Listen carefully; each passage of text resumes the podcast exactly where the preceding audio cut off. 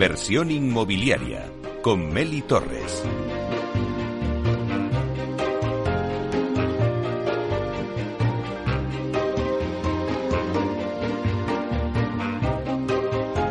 Hola, ¿qué tal? Muy buenos días y bienvenidos a Inversión Inmobiliaria. Hoy centramos nuestro debate en el coliving, este modelo residencial de espacios compartidos que se ha puesto de moda en España. Vamos a ver cuál es la situación actual del coliving, luces y sombras de este negocio y cómo va a evolucionar en los próximos meses, donde ya pues se está hablando en el mercado de una recesión con una inflación alta, con una subida de, tipos de interés alta. Bueno, pues vamos a ver cómo podría afectar también esta situación económica al sector eh, del coliving, donde los inversores, pues la verdad es que han puesto el foco en este modelo de negocio no residencial y ya hasta se puede invertir en España en el primer coliving tokenizado eh, del mundo con rental. Ya cualquier persona no solamente pueden invertir en, en coliving los fondos internacionales, sino cualquier persona puede invertir en este proyecto gracias a la tokenización y beneficiarse de la explotación de estos activos. Así que todo esto de 12 a 1 en directo en inversión inmobiliaria. También lo podréis escuchar en los podcasts en nuestra página web capitalradio.es y también si estáis en el metaverso, en el edificio de Decentraland, también lo podéis escuchar, porque ya estamos presentes en el metaverso.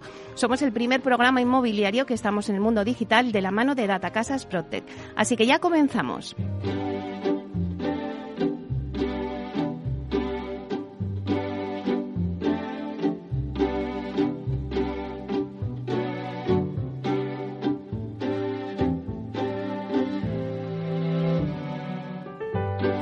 Inmobiliaria. Comienza el debate. Bueno, pues esta sintonía que escuchamos nos anuncia el tiempo del debate y hoy, como os decía, hablamos de coliving. El coliving se encuentra en una fase inicial y en vías de profesionalización en España, pero en 2021 ha sido un año importante para este segmento residencial, ya que se han materializado operaciones de inversión por valor de unos 80 millones de euros, según un estudio de la consultora CB Richard Ellis, y una inversión de 33 millones en el primer trimestre de este año. CB Richard Ellis estima que la oferta de número de camas en edificios y en complejos del coliving se habrá multiplicado por 5 de aquí a 2024. Nos preguntamos cuántas camas hay ahora. Actualmente España apenas cuenta con 1.200 plazas de coliving profesionalmente gestionado. Esta cifra supone una cuota del 5,18% sobre el total de las existencias de, a nivel europeo. Solo Londres copa el 16%, Ámsterdam el 12% y Manchester el 10%, de un total de 23.150 plazas entre pisos compartidos y pisos completos. Bueno, pues el recorrido de este modelo de alojamiento, la verdad es que es grande, hay mucho recorrido y son muchos los inversores y empresas que ven oportunidad en el mercado español. Solo en 2022 se sumarán más de 5.000 nuevas camas y eso según un estudio elaborado por Urban Campus.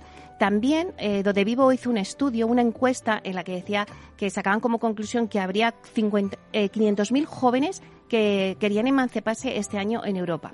Bueno, pues nos preguntamos también si hay suelo disponible para desarrollar este tipo de negocio en Madrid.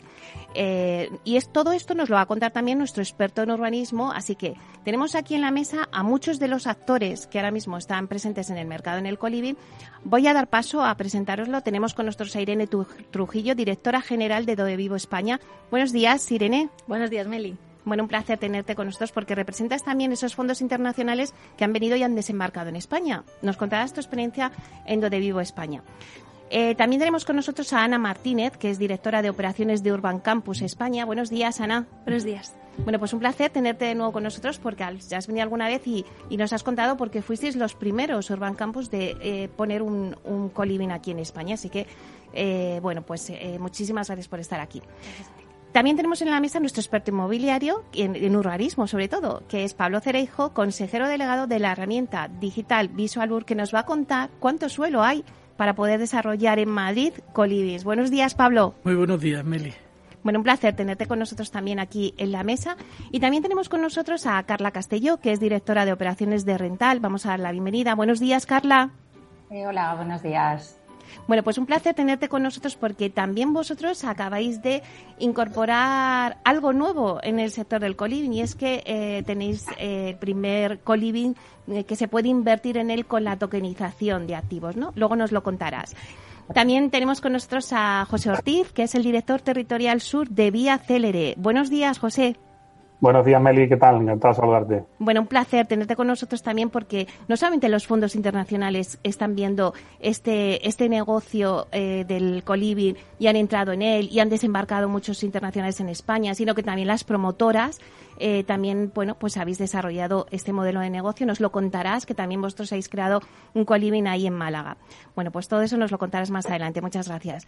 Muchas gracias. Bueno, pues si os parece, a mí me gusta, antes de, de entrar ya en materia, me gustaría hacer una ronda por cada uno de vosotros muy, de una forma muy breve, pero para quien nos esté escuchando, que le deis alguna pincelada a lo que vamos a hablar. O sea, ¿qué es el coliving? Porque mucha gente todavía se habla mucho, pero vamos a dar la situación ahora mismo del coliving. Eh, empezamos contigo, Irene.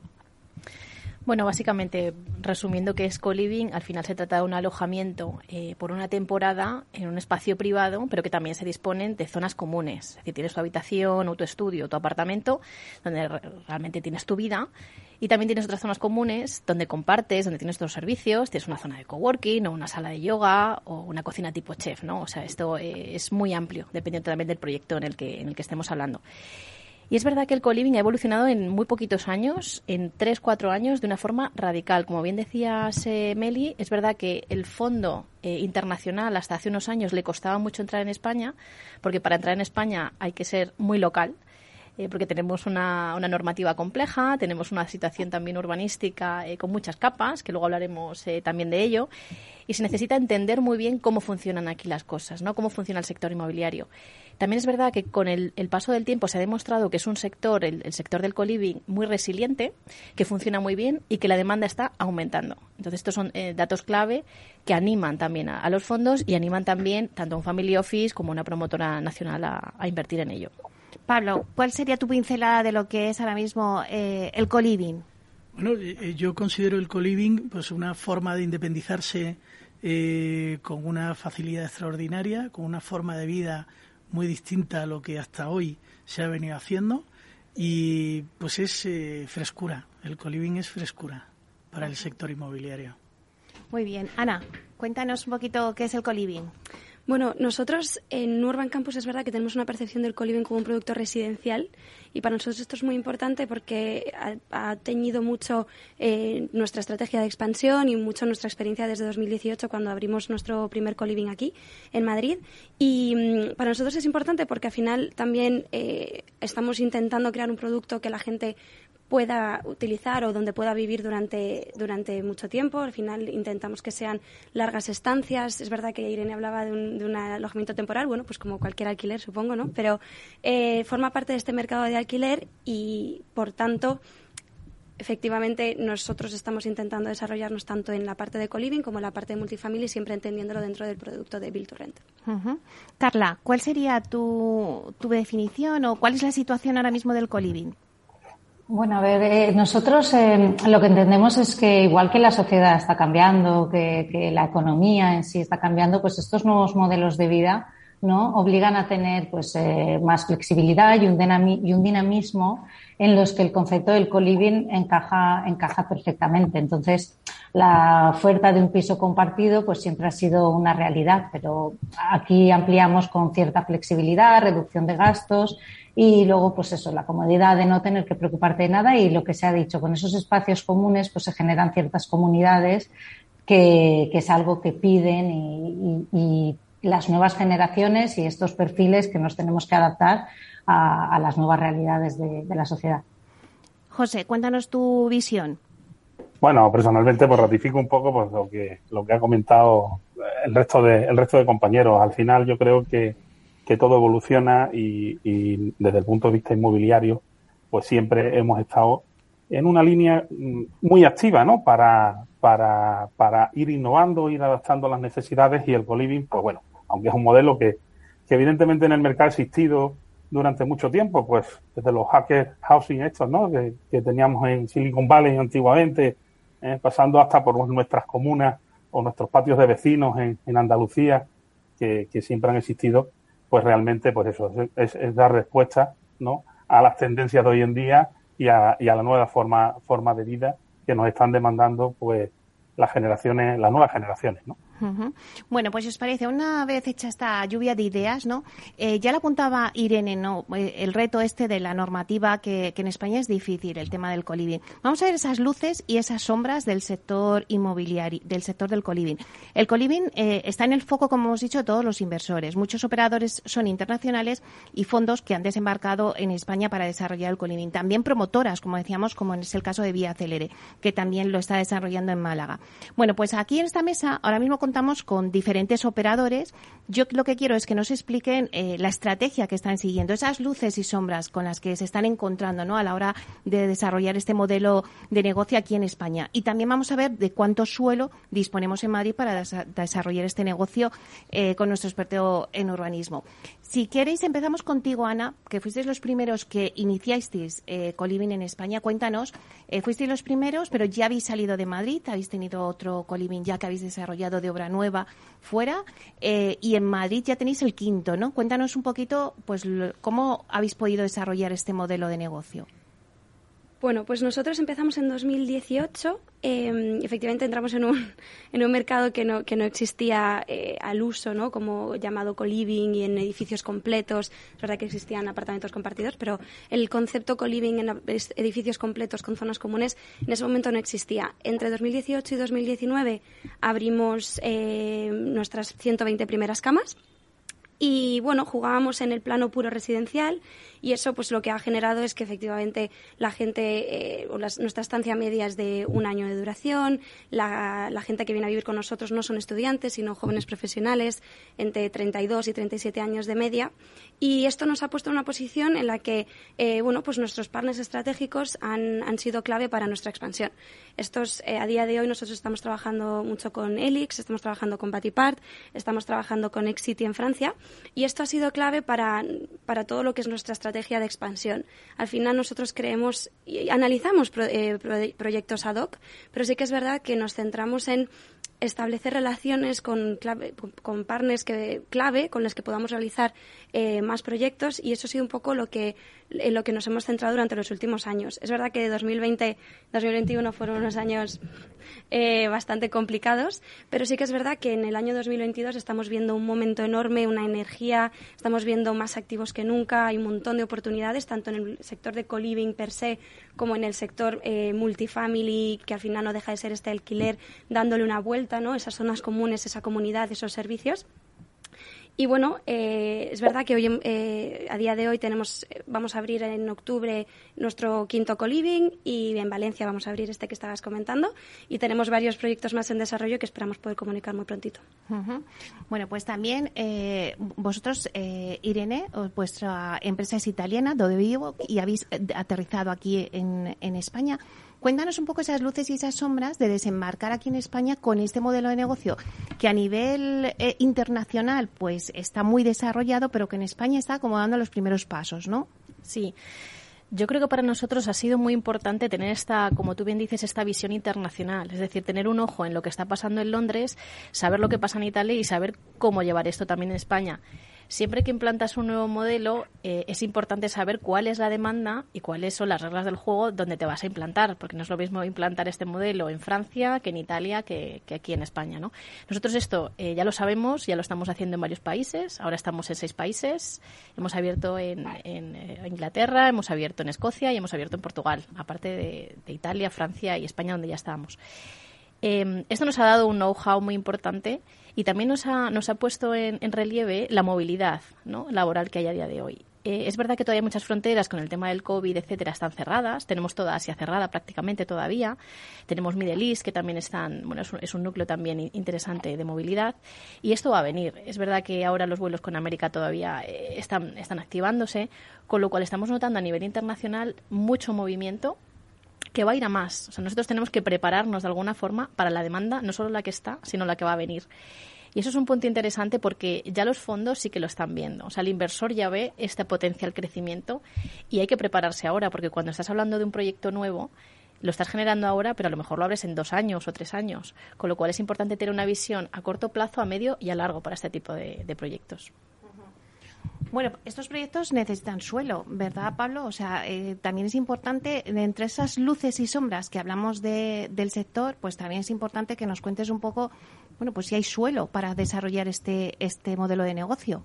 Bueno, eh, Meli, efectivamente, lo primero que hay que analizar cuando uno quiere eh, implantar un modelo de co-living es dónde lo puede hacer. ¿no? Lo primero eh, que hay que hacer es comprobar la calificación urbanística y esa calificación urbanística puede encajar perfectamente con uso residencial, puede encajar en algunas ocasiones con terciario comercial, pero donde verdaderamente encaja y donde verdaderamente eh, es más sencillo y sobre todo salen mejor los números desde el punto de vista de inversión es en el equipamiento, ¿no?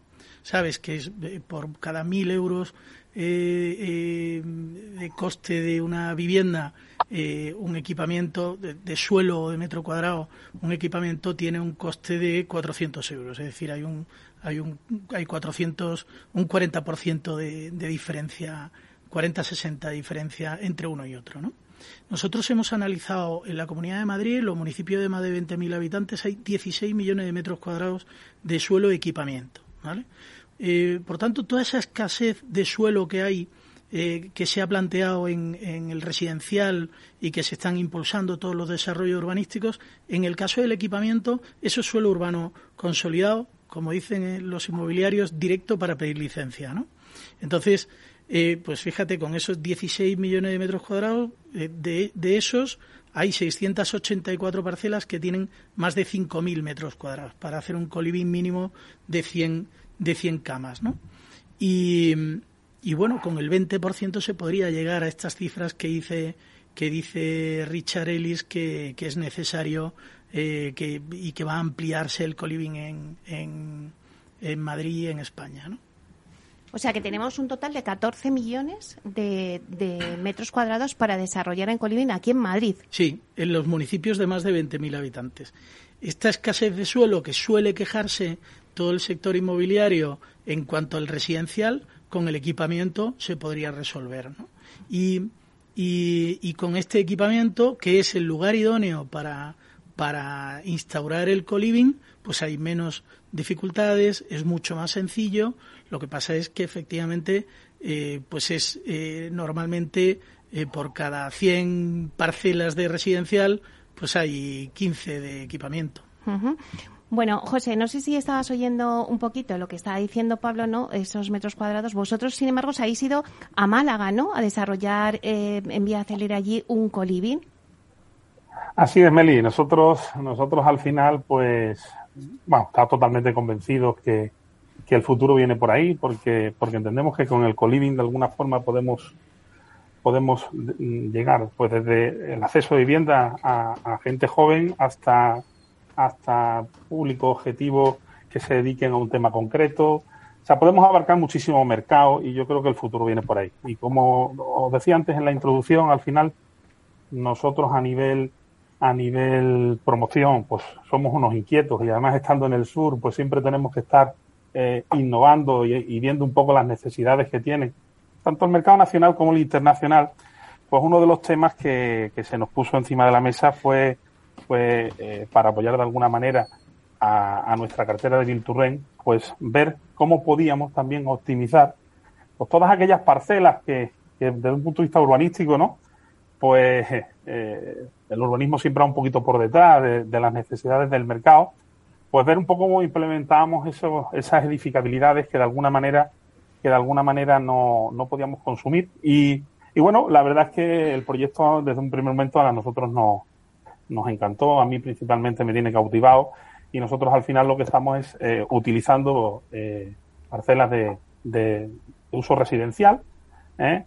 para completar nuestro Build to con el Coliving y, y estamos desarrollando un proyecto magnífico. Hemos tenido una cooperación total y absoluta del Ayuntamiento de Málaga y, la verdad que, que, bueno, pues estamos, estamos en construcción y, la verdad que, la verdad que muy ilusionados porque entendemos que, que, eh, eh, esto que, eh, o sea, al final pasa en Madrid, está en Barcelona, nosotros Málaga, pues tenemos un público objetivo que creo que, que va a utilizar de una manera, de una manera total absoluta el, este tipo de, este tipo de, nueva vivienda, ¿no? José, ¿será puntual este, este coliving que habéis desarrollado en Vía Acelera y en Málaga o tenéis previsto desarrollar más? Meli, nosotros ahora mismo vamos a decirlo con experiencia piloto, ¿vale? Una experiencia piloto porque de alguna manera eh, hay, tenemos que sondear todos los mercados. pero, pero si las expectativas siguen en la línea que tenemos ahora mismo, pues yo creo que nosotros podremos seguir en esta línea de trabajo. Bueno, Carla, eh, vosotros además habéis, habéis, abierto para que no solamente sean los fondos los que inviertan eh, en Coliving, este tipo de modelo residencial, sino también cualquier persona puede eh, invertir. O sea, lo que habéis hecho es democratizar la inversión en este tipo de, de modelos de negocios, ¿no? A través de Rental eh, habéis tokenizado un, vuestro primer proyecto. Me queda muy poquito para tener que interrumpir porque vamos a una publicidad, pero nos vas a dejar un poco con una pincelada. Eh, pues sí, a ver, al final eh, nosotros lo que hemos hecho es el primer inmueble tokenizado. Es verdad que estamos siendo pioneros, con lo cual somos los primeros que estamos tokenizando mucha tipología de inmuebles. Y al final es lo que dices. El objetivo es que cualquiera pueda invertir a partir de 100 euros y participar de los rendimientos que se generan en la explotación de, un inmueble de este tipo o de, o de los otros que trabajamos. Entonces, lo que estamos haciendo es que al final el pequeño inversor pues pueda ser eh, promotor y partícipe de los flujos de caja que se generan por la explotación del inmueble, pues recibiendo rendimientos mes a mes. Bueno, pues ahora nos lo explicas mejor, pero nos quedamos con esa idea de que cualquier eh, pequeño eh, inversor puede invertir en un proyecto Coliving. hacemos una breve pausa y volvemos enseguida.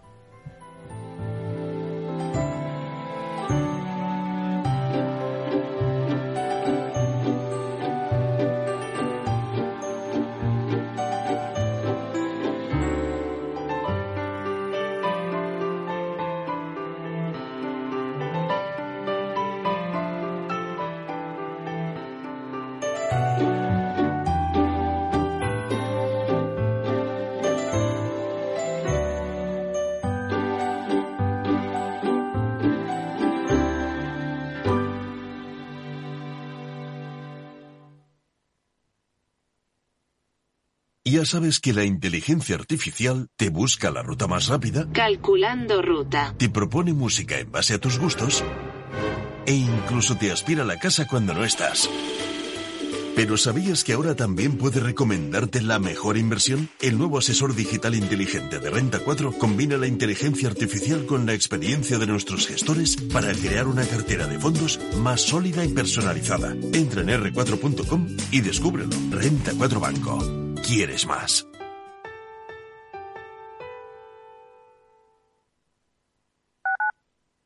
Capital Radio Madrid 103.2. Nueva frecuencia, nuevo sonido.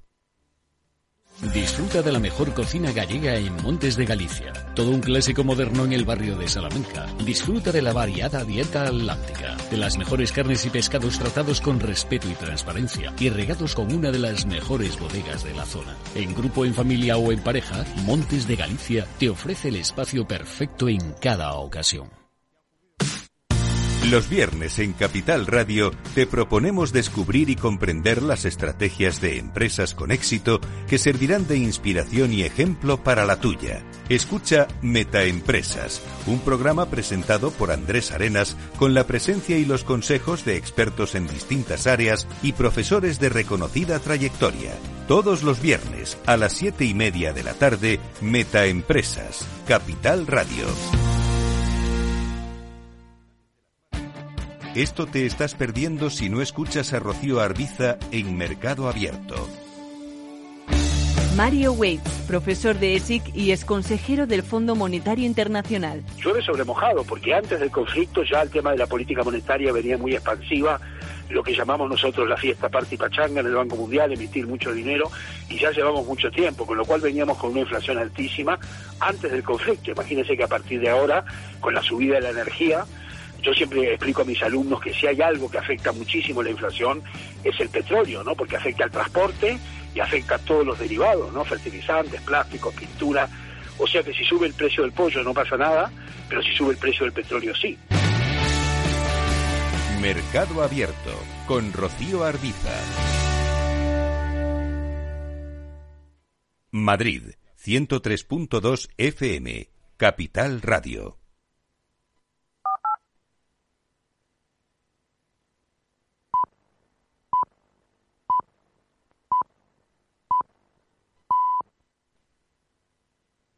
Inversión inmobiliaria con Meli Torres.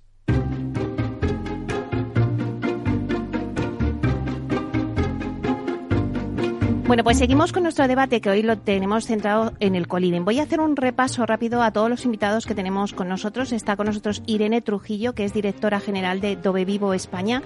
Ana Martínez, que es directora de operaciones de Urban Campus España, Pablo Cereijo, que es experto en urbanismo y es CEO de la herramienta digital Visual Ur, eh, Carla Castelló, que es directora de operaciones eh, de Rental, y José Ortiz, que es director territorial sur de Vía Celere, ya, eh, nos hemos quedado un poco antes de, esta pausa, nos hemos quedado analizando un poco el tema del inversor, ¿no? El atractivo del coliving como producto para los inversores.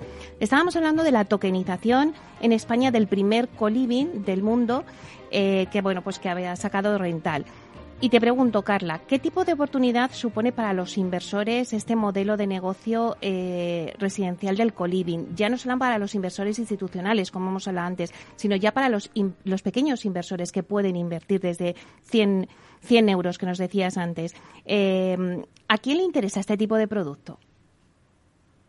Pues a ver, eh, nosotros, bueno, primero déjame que explique así muy rápido en qué consiste el, modelo, porque nosotros mediante el uso de blockchain, pues lo que se hace es que el préstamo que va asociado al inmueble se divide en tokens o fracciones de 100 euros, que además el propietario del token pues puede vender en cualquier momento, con lo cual también se da un poco la solución al problema de la inversión en el sector inmobiliario, que es el tema de la, de la liquidez. Eh, entonces, eh, cada, cada, inversor puede decidir cuánto quiere exponerse a, este modelo de negocio del, del coliving o, de algunos de los otros que, proponemos.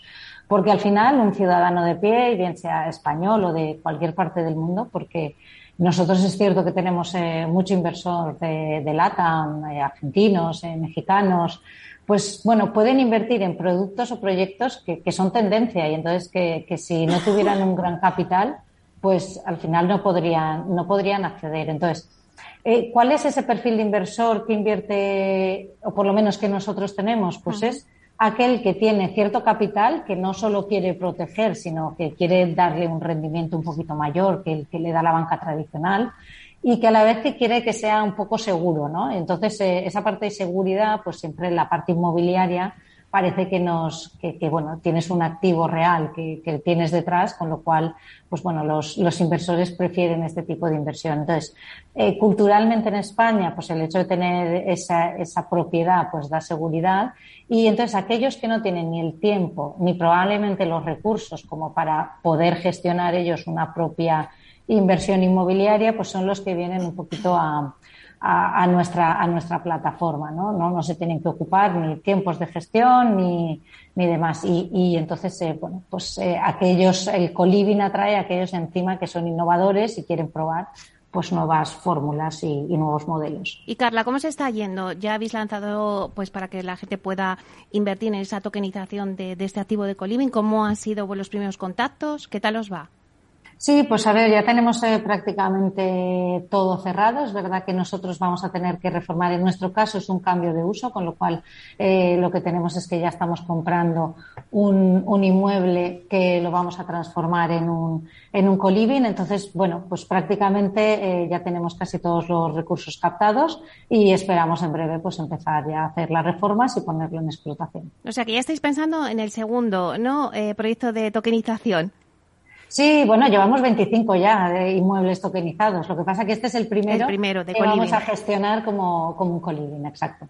Bueno, pues ha abierto también una brecha ahí, Carla, interesante, ¿no? Porque, claro, dice, tenemos que, hacer ese cambio, ¿no? De uso, ¿no? Eh, y claro, una de las cosas que yo creo que le hemos hablado antes durante la pausa es la normativa, ¿no?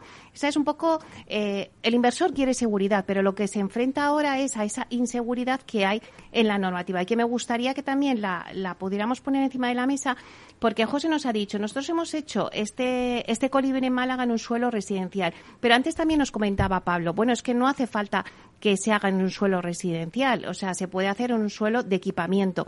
Y antes Ana decía, bueno, pues es que eh, nosotros eh, cuando hablamos de, de, utilizar un suelo terciario, terciario, pues es que ahí tenemos ya que ir a las corta estancia. Entonces, toda esta problemática vamos a debatirla, Irene. Pues yo creo que se han puesto encima de la mesa los temas fundamentales. Y yo quiero empezar dejándome claro cuál es la diferencia de un build to rent tradicional en alquiler de un edificio de coliving gestionado por un operador.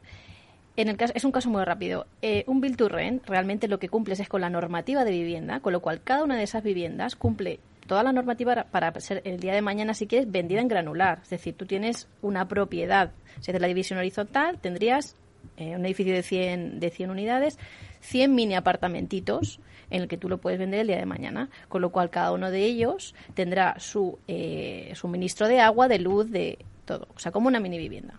Esto se puede gestionar por un operador, pero al final, en el modo de usar el edificio y de gestionar el edificio, siempre se piensa en 100 unidades o sea, 100 unidades independientes.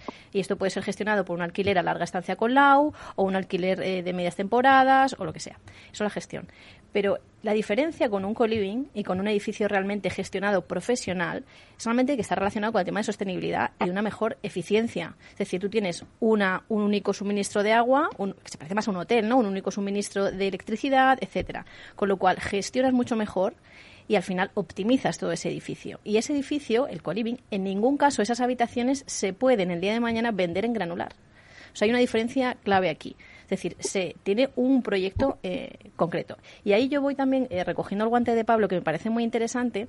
En esto se parece mucho más un co-living a una residencia de estudiantes o a una residencia de mayores, salvando ¿a quién va dirigido? Es decir, un estudiante a día de hoy se entiende, porque viene de la tradición antigua, que era un universitario de 18 o 22 años que estaba adscrito a una universidad pública y ya está hasta ahí llegaba la normativa. Pero es que esa es la normativa con la que jugamos a día de hoy. Y sin embargo, el modelo ha cambiado muchísimo. Yo ahora puedo ser estudiante con 50 años perfectamente, o con 60, o con 40. Yo puedo estudiar en una universidad o en una escuela de negocio, que además estamos viendo, como en Madrid sobre todo, están evolucionando. Hay, yo no voy a decir nombres, pero todos lo sabéis, escuelas de negocio que traen más de 15.000 estudiantes al año internacionales. Y esto antes no existía en el 97 cuando se hizo la normativa. Es decir, tenemos que cambiar esos corsés que tenemos de quién es un estudiante, quién es un dotacional y qué se puede hacer y abrir mucho más esa mano. Y luego también está el punto de la presión sobre el residencial como bien se comentaba, un solo residencial tiene un coste y está enfocado más a familias o a la compra o a una residencia, eh, bueno, pues de, de tu vida, ¿no? O sea, para toda la vida. Sin embargo, eh, si estamos metiendo todos los coliving, que en muchas ocasiones vienen para seis meses, un año, dos años, o sea, no veo tanto que una persona viva 30 años en un coliving, a lo mejor en el futuro me sorprendo y ojalá, ¿no? Pero eh, a día de hoy no está bien, no, no, lo estamos enfocando así. Entonces, estamos metiendo una presión sobre construir coliving solo en suelo residencial que puede hacer que aumenten los precios del suelo porque hay más competidores al final, ¿no? Y hay más modelos. Entonces, ¿por qué no abrir esa mano de esos suelos que tenemos o dotacionales o de equipamiento o terciario sin tener que cumplir exactamente, ¿no? Con, la normativa, porque ahora parece que un hotel en suelo terciario tienes que ir a alojamiento por días, pero ¿por qué no ampliar eso? O sea, es decir, hay unas líneas eh, que están muy rígidas y sin embargo la sociedad y cómo ha evolucionado el modelo inmobiliario son unas líneas mucho más flexibles y más delgadas. Entonces, la normativa, de hecho, ahora la que ha sacado el ayuntamiento, ha rigidizado incluso más algunos de esos puntos, que luego si queréis lo comentamos. Y es sorprendente, ¿no? Porque va por otros derroteros realmente la demanda. Pablo, eh, ¿consideras que se ha regulado y definido de manera correcta el modelo de espacios compartidos en este avance del que ya decía Irene del Plan General de Ordenación Urbana? Bueno, yo lo que quiero decir es que eh, el coliving hay que saberlo colocar en la calificación urbanística, ¿no? Y ella lo ha colocado muy bien. el coliving no es residencial, el coliving no es hotelero, el coliving es eh, un equipamiento dotacional donde efectivamente se puede eh, eh, tener una, una, estancia regular, media, no sé si larga o corta, o, puedes estar un año o diez, pero tienes una serie de servicios que no son una vivienda. eso se ha regulado siempre en las residencias de tercera edad, las residencias de estudiantes. Lo que pasa es que el mercado es el que ha cambiado todo esto y ha generado con este nombre coliving eh, pues esta necesidad, ¿no? Está pasando con los coches. Ahora los jóvenes no quieren comprar coches, prefieren alquilar los eléctricos en, la, en las ciudades, ¿no? Eh, el coliving está regulado desde siempre. Lo único que es que tener claro dónde está. ¿Dónde hay que ubicarlo? Si tú quieres matar moscas a cañonazos haciendo el coliving, perdonad que lo diga así de, haciendo el coliving en residencial, eso es muy caro. Porque aunque tú estás diciendo el coliving no puedes hacer eh, división horizontal, no puedes dividir el piso y venderlo. Si es residencial, sí, pero si es equipamiento, no. Y entonces sí estás yendo a la pureza del uso que tú quieres al que quieres ir. Y por tanto, el uso adecuado para el coliving es equipamiento dotacional. Porque Ana, tú antes decías, claro, si tenemos un suelo terciario nos obliga ¿no? a corta estancia. Claro, es, eh, es muy importante saber dónde vas a hacer el coliving, si en un suelo residencial, en un suelo de equipamiento, en un suelo eh, terciario. Y la ley está un poco ahí, que la normativa no lo deja claro, ¿no? No, completamente. Nosotros abogamos por el coliving en modelo residencial precisamente por porque estamos intentando construir un producto residencial y un, cuando tú piensas en un coliving en uso terciario, de repente tienes que aceptar eh, estancias por días, no te puedes ir a estancias largas porque te alejas del uso terciario y al final la ley es muy estricta en si es terciario es turístico y por tanto tiene que estar asociado a este tipo de estancias. Em, es verdad que el uso de equipamiento mm, se ha mantenido al margen de toda la, toda la revisión del plan general, eh, se ha asumido que era residencial y efectivamente se ha puesto un poquito más estrictas las cosas siempre y cuando se flexibilice el tema, se pueda operar un edificio de coliving en larga estancia, eh, sin tener que irte solo a estudiantes o sin tener que irte solo a comunidades muy, muy específicas de gente, eh, estamos completamente abiertos a ello y creo que flexibilizaría mucho la situación, abriría mucho el mercado y podríamos realmente generar una oferta que responda a la, demanda que hay ahora mismo.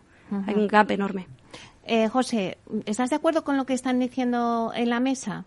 Sí, sí, sí, totalmente de acuerdo. O sea, un poco lo planteaba antes. Eh, normalmente cuando se dan este tipo de este tipo de edificaciones que difieren un poco de la normalidad, eh, pues empiezas a tener un montón de lagunas desde un punto de vista legal, a un punto de vista urbanístico y, y, en todos los ámbitos, ¿no? O sea, una de las cosas que nos pasaba a nosotros, fíjate, en Málaga todo uso residencial es compatible con terciario, eh, pero mire usted que yo quiero hacer un coliving. Bueno, ¿y qué es un coliving? Pues mire usted, es una residencia que no es ni de estudiantes ni es de mayores, pues una cosa intermedia para un público objetivo, tal.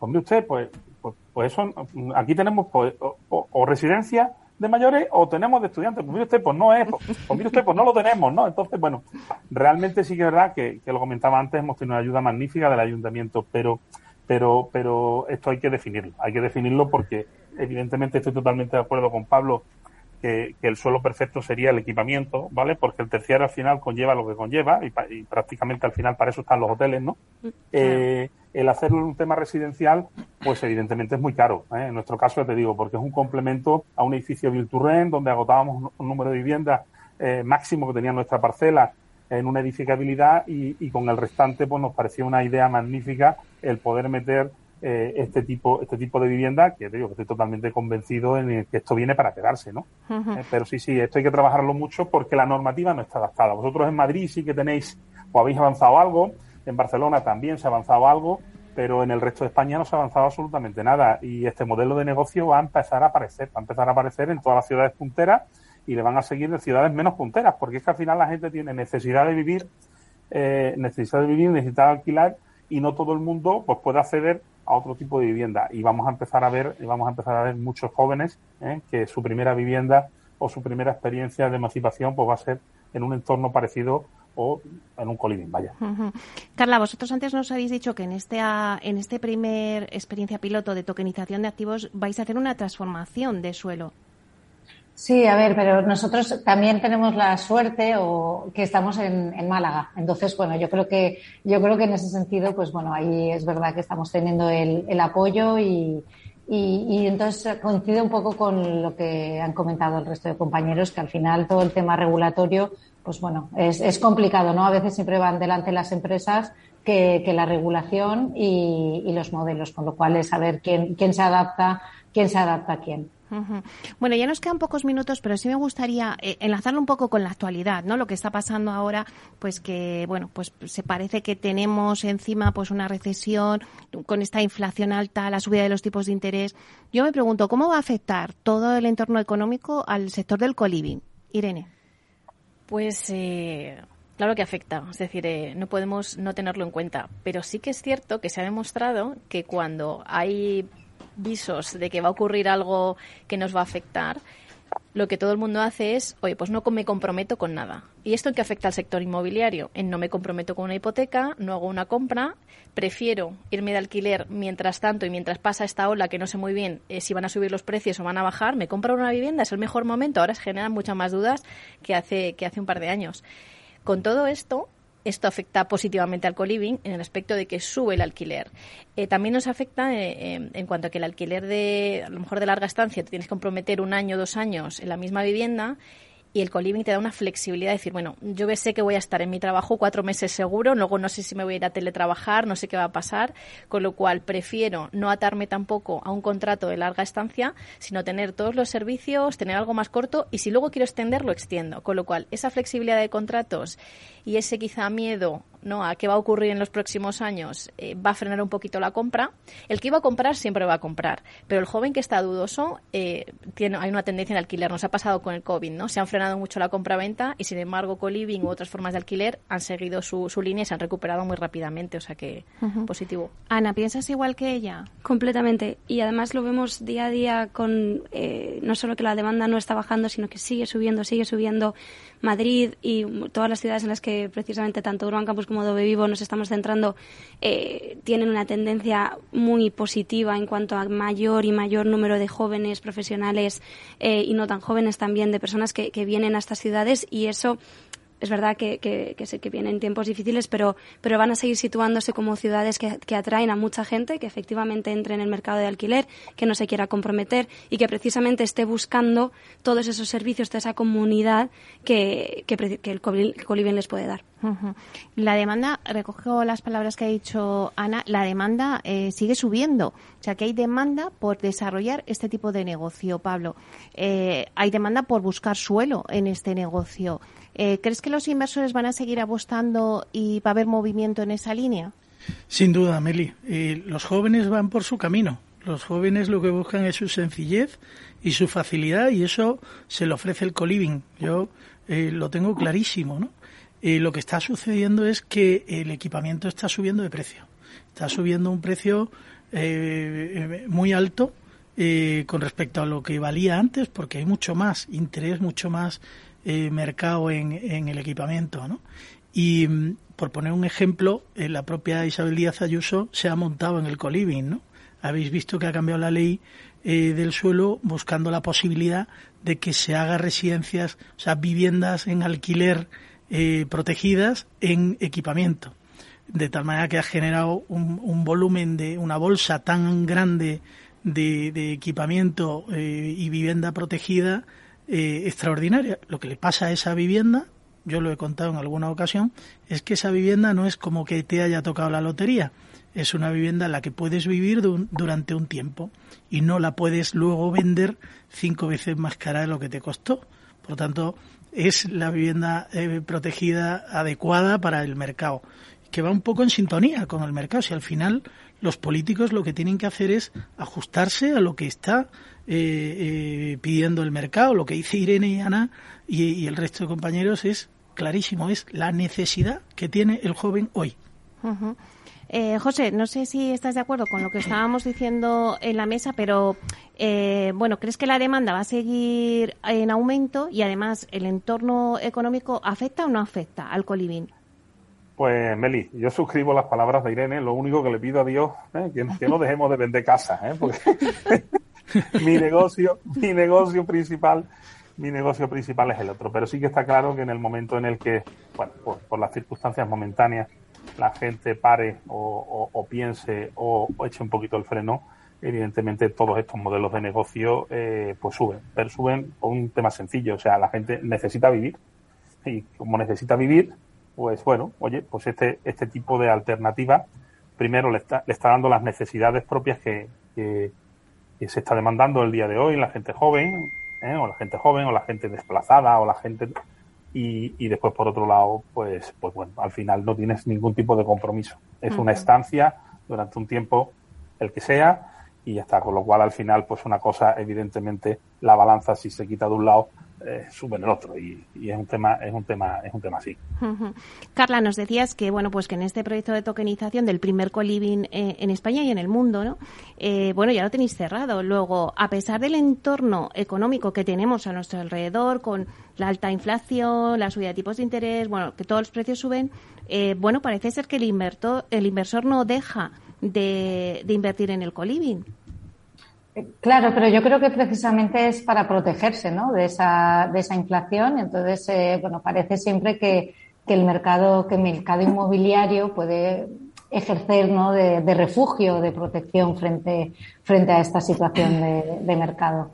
Entonces, bueno, pues dicho eso también, por otra parte, lo que, lo que vemos es que, es que efectivamente es una necesidad, ¿no? O sea, la gente que vaya a acceder al, al coliving lo hace por, por necesidad, pues si encima se le ofrece con un producto atractivo en el que tienes esa parte de comunidad, de disfrute común y, demás, pues lo que decimos, ¿no? Lo que ha dicho el resto de, de la mesa de que, de que la gente eh, necesita eh, independizarse y, y, si no puede hacerlo, pues por motivos propios, porque suben los tipos de interés, cada vez las hipotecas serán más complicadas, pues pues bueno, es, es, otra forma de hacerlo mucho más atractiva para todas las partes.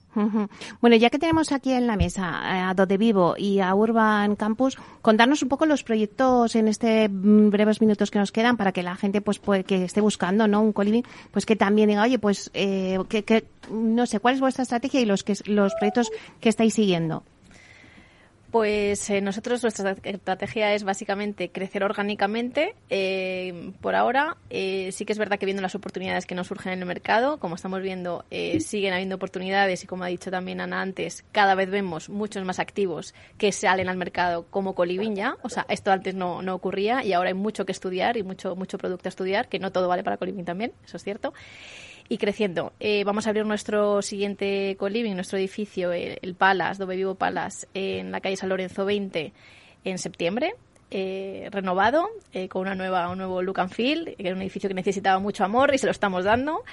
Y bueno, abriendo otros proyectos que, que bueno, ya os contaremos un poquito más adelante. ¿Vuestros proyectos, Ana? Nosotros abrimos el siguiente co-living el día 5 de septiembre en Atocha, y en el 15 de octubre en Cuatro Caminos. Y nada, nuestra estrategia sigue siendo la misma, seguimos con nuestros planes estratégicos, seguimos analizando todos estos proyectos que nos llegan. Como dice Irene, hay que hacer mucho análisis, no todos los, no todos los edificios funcionan, hay que ser crítico, hay que realmente, sí, existe una demanda muy fuerte, pero hay que decir, mira, eh, realmente aquí tengo esa demanda, no la tengo, voy a poder construir un, un producto de calidad, porque muchas veces las habitaciones son muy pequeñas, los baños son muy compartidos, las zonas comunes no dan lo suficiente para poder generar ese producto de comunidad. Entonces, seguimos analizando, seguimos creciendo, abriremos en Valencia en primavera el año que viene, abrimos en Francia este año y contaremos más cositas. Pablo, ¿cuáles serían las conclusiones de este debate? Bueno, yo creo que es muy atractivo el producto de Coliving eh, sobre todo es atractivo porque el joven lo necesita. Yo que tengo cinco hijos, pues me va a venir fenomenal que esto esté suficientemente desarrollado y se vayan yendo pronto. ¿eh? Ah, lo digo con la, boca, con la boca pequeña porque tengo a uno en la Donosticap y, y lo estoy echando de menos eh, en, cuatro días, ¿no? Pero sí es cierto que el mercado va por ahí, que el mercado es eh, ilusionante, cómo hace variar y modificar el urbanismo y la normativa y los políticos se tienen que adaptar, tienen que mejorar eh, sin duda la normativa para que estos señores puedan seguir invirtiendo. José, una última pincelada, una conclusión. Bueno, yo creo que, que Coliving es un producto que viene para quedarse y que evidentemente tenemos que trabajar todos en esa línea porque, porque es el futuro. Carla, una última conclusión. Eh, pues lo mismo, al final el mercado lo marca la oferta y la demanda y, al final todo el tema inmobiliario, si, la, si, si lo que se requiere es este tipo de inmuebles, pues tiene que estar ahí el mercado inmobiliario listo para poderlo ofrecer. Muy bien, pues muchísimas gracias a todos los que habéis participado en este debate. A Irene Trujillo, directora general de Dove Vivo España. Muchas gracias, Irene. Muchas gracias a ti, Meli, por invitarme. A Pablo Cereijo, experto en urbanismo y consejero delegado de la herramienta Visualur. Muchísimas gracias por traernos esos datos, Pablo. Muchas gracias a ti, Meli. Gracias también a Ana Martínez, directora de operaciones de Urban Campus España. Tenéis muchos proyectos en marcha, así que os deseo muchísima suerte. Muchísimas gracias, Meli. Bueno, también gracias a ti, José Ortiz, director territorial sur de Vía Celere. Muchísimas gracias. Suerte en este proyecto en Málaga. Muchas gracias, muchas gracias. Bueno, y muchas gracias también a Carla Castelló, directora de operaciones de Rental. Muchísimas gracias, eh, Carla, por estar aquí y contarnos pues ese proyecto de tokenización de activos, el primer proyecto en Coliving. Nada, muchísimas gracias a ti. Bueno, pues esperamos reunirnos próximamente para hablar, porque del Coliving va a haber que hablar mucho. Así que muchísimas gracias a todos. Gracias. Bueno, y hasta aquí nuestro programa de inversión inmobiliaria. Muchas gracias a todos los que nos escuchan a través de Capital Radio. Gracias también por estar al otro lado de las ondas. Gracias también de parte del equipo que hace posible este espacio, de Félix Franco en la realización técnica y de quien les habla, Meli Torres. Les dejamos ahora con nuestro compañero Miguel Ángel Pérez Laguna, con Humanos en la Oficina. No se pierdan su programa, así que que pasen un buen fin de semana y nos vemos el próximo jueves. Que sean felices.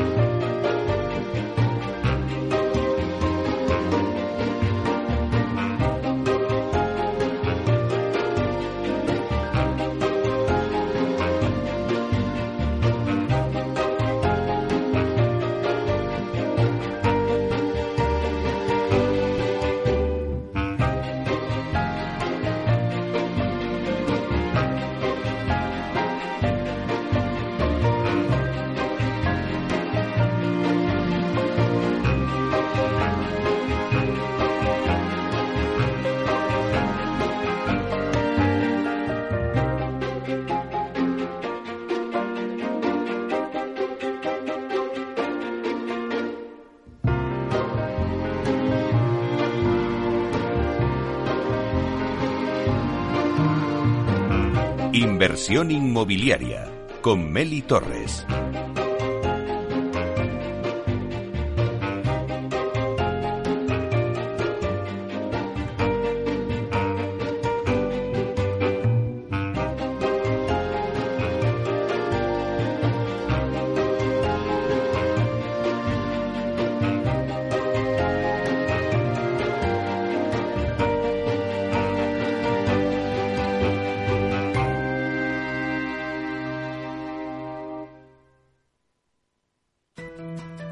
En el balance nos preocupamos por nuestros hijos, por su vinculación con el mundo de Internet y las redes sociales, y analizamos sus riesgos de la mano de Pilar Rodríguez en Familias Enredadas, todos los lunes a las ocho y media de la tarde en el balance, Capital Radio.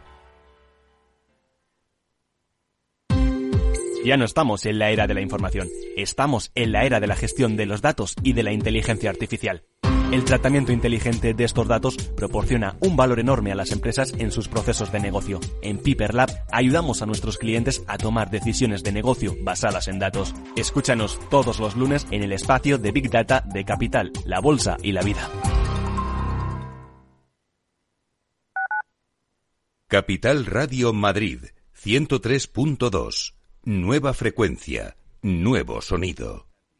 Gráficas Naciones. Más de 50 años de experiencia en el sector de las artes gráficas. Apostamos por la última tecnología tanto en impresión offset como en digital y gran formato. Realizamos todo tipo de impresión. Tarjetas de visita, folletos, libros, vinilos, decoración y montaje de stands. Más información en el 91 629 2145 o en gráficasnaciones.es.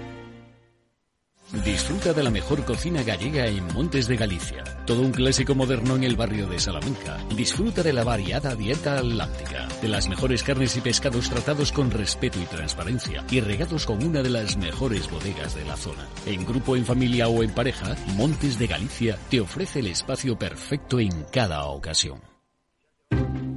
Inversión inmobiliaria acompaña al mercado inmobiliario en este nuevo ciclo. Todos los jueves de 10.30 a 13 horas, el inversor encontrará las claves para realizar su mejor inversión. La mañana de los jueves en Capital Radio tomamos el pulso al sector inmobiliario. Noticias, análisis de mercado y debates donde los protagonistas del sector podrán contar en primera persona los retos a los que se enfrenta el ladrillo. Inversión inmobiliaria pone la voz al sector inmobiliario. Aquí, en Capital Radio. Esto te estás perdiendo si no escuchas a Rocío Arbiza en Mercado Abierto. Albert Triola, consejero delegado de Oracle. Yo suelo decir que la digitalización es el plan de pensiones de las compañías y las empresas, con lo cual eso va a llevar a que las compañías van a comprar más software. Mercado Abierto con Rocío Ardiza.